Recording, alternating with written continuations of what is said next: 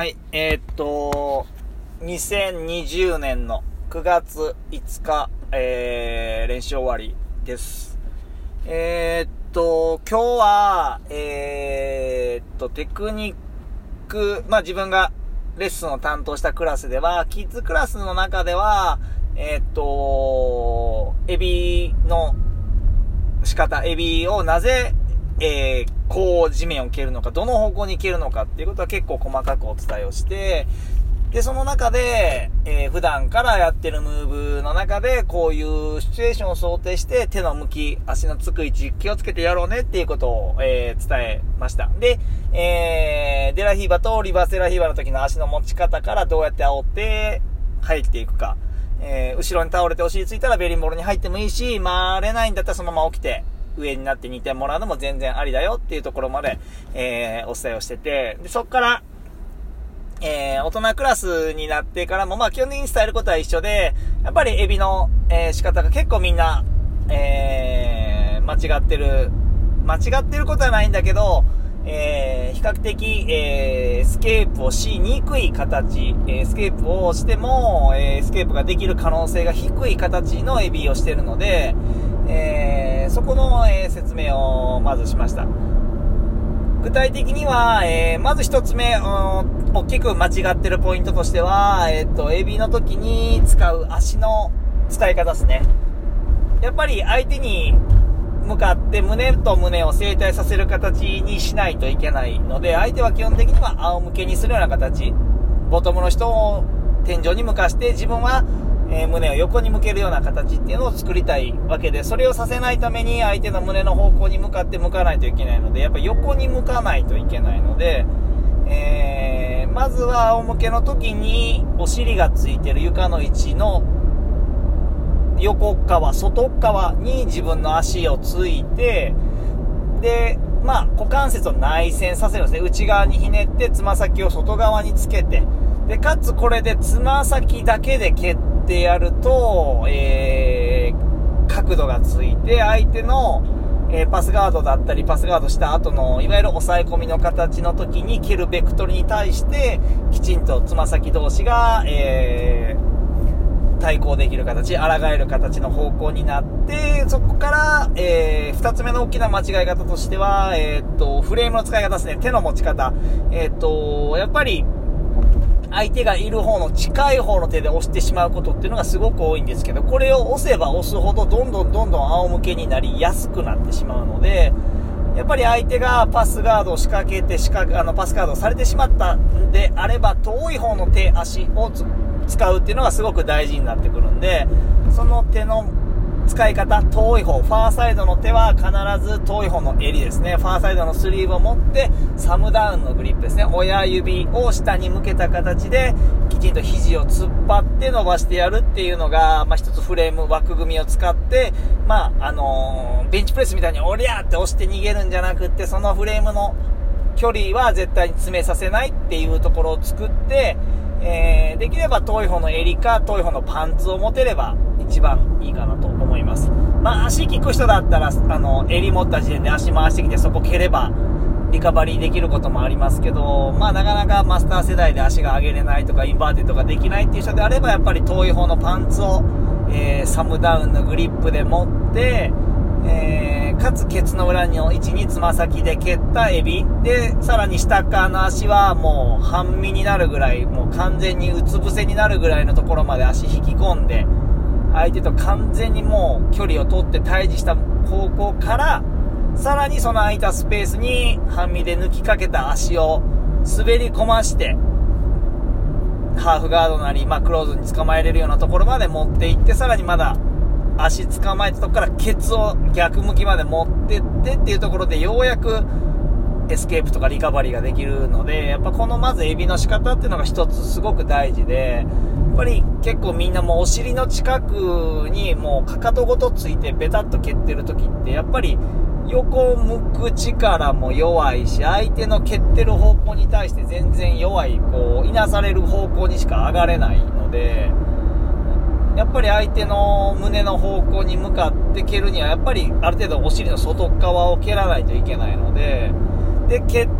りながら相手との距離を絶対にこう保つためにはフレームの力もいるのでやっぱりパスをされた後は遠い方の手足を使うべきだしもちろん近い方を使全く使ってはいけないわけじゃないけれどもそいつらをメインで使うと自分で仰向けにしてしまう。ことをやっぱ助長というか相手のしたい方向になりやすくはなるのでで、さらにトップの人もその手はコントロールしやすい肘引っ張ったりだったりとか上から膝でその足殺しちゃったりするので、まあ、これは結構、うん、トップ側からするとコントロールしやすい相手になってしまうので、うん、あの、あまり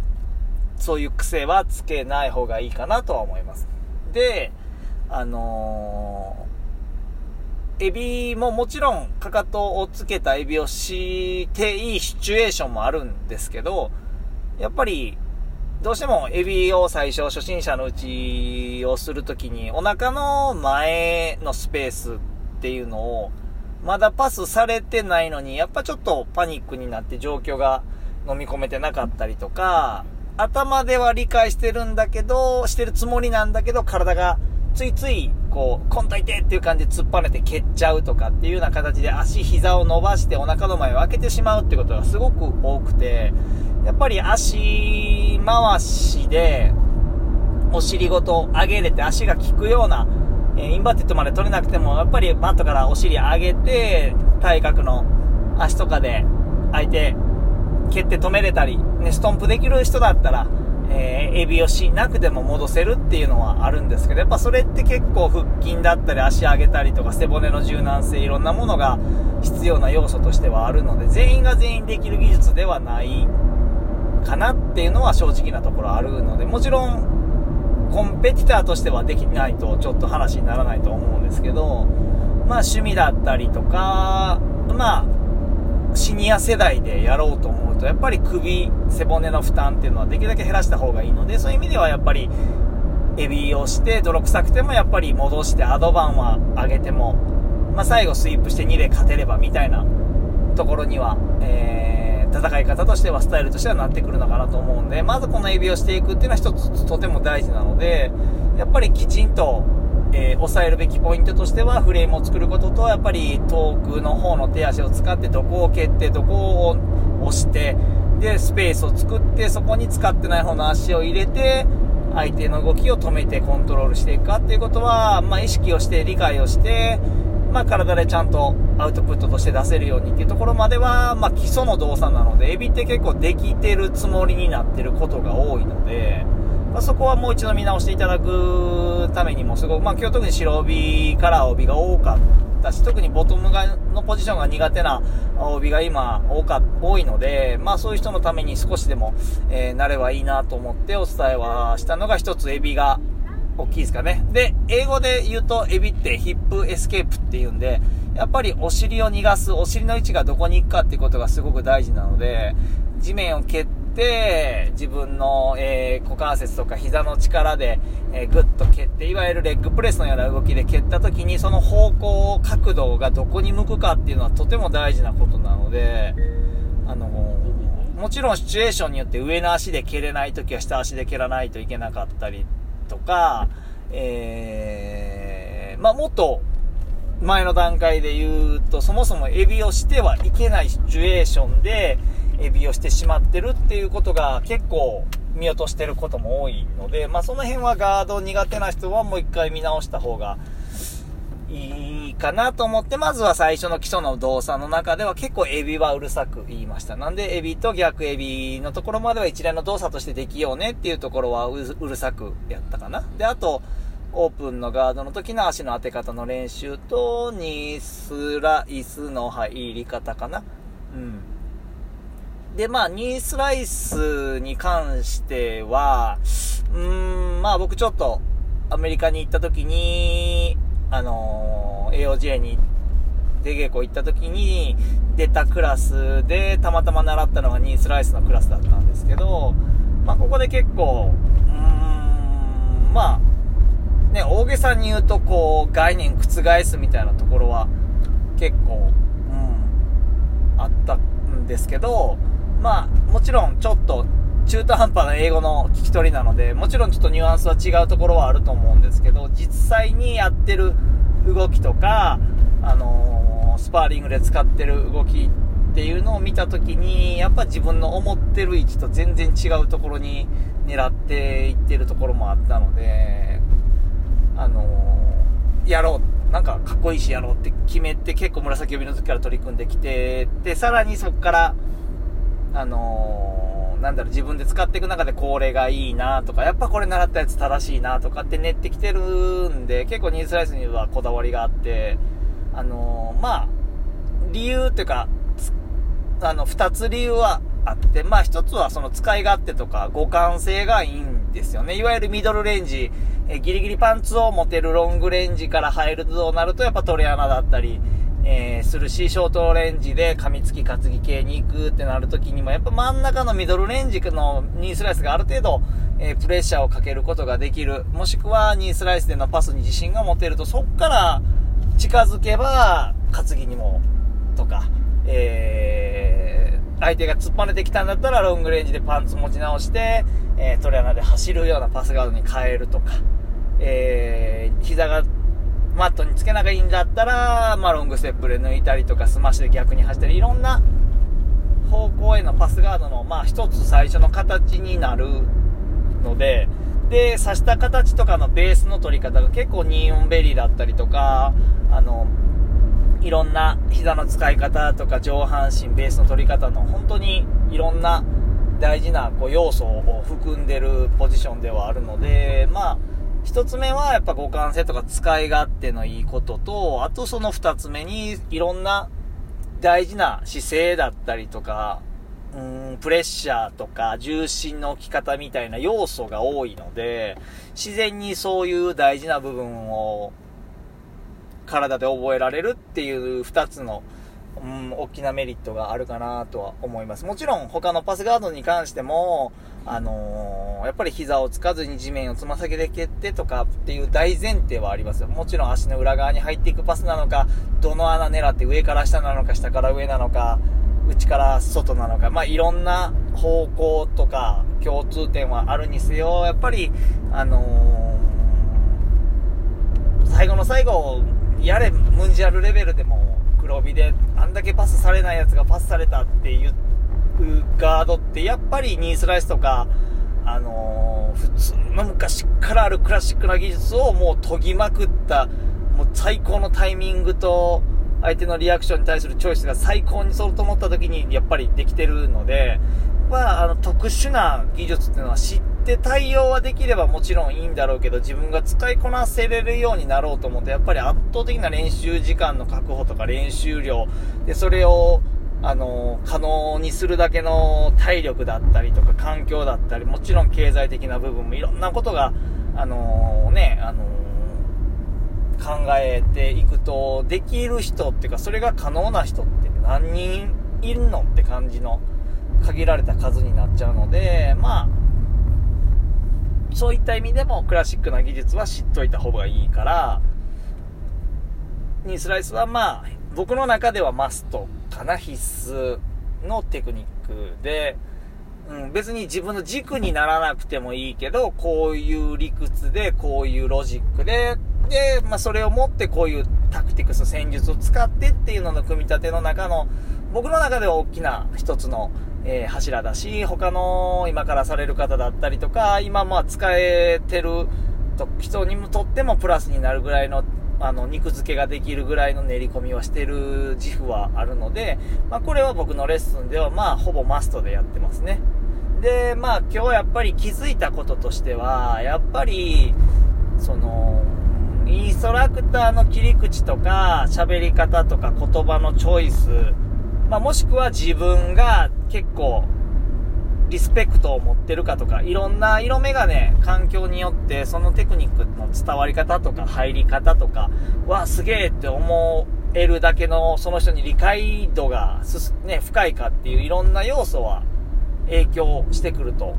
思います。特に、うーん、今日なんかだと、えー、っと、まあ、ハーフガードとかリバースデラヒーバーガードが、えー、と、ニースライスで、退治をした時に、上はどうしたい？下は、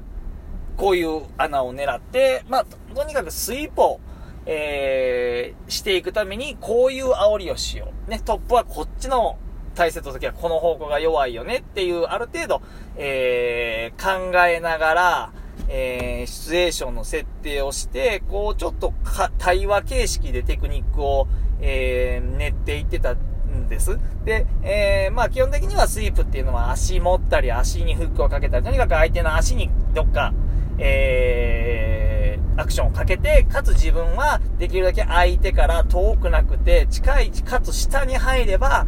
自分はそんなに筋力的な、え強い力はいらない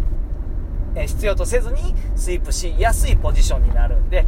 足を持つことと下に入ることっていうのはスイープの中での共通点としていつもお伝えをしてるんですけど、今日は特にそのリバーセラヒーバーとかスパイラルガードと呼ばれる内側から足を絡めた状態の時に、えー、まずは相手にの足をつかさないようにここやろうね。で、もう一個はこっちの方向に弱いから、ここは足当てたり、こういう形でっていう、ある程度のタクティクスの、えー、戦術を伝えた中で、二つ方向が、えー、一応同じ逆技として、まず奥に押し込んどいて、えー、それはまあ、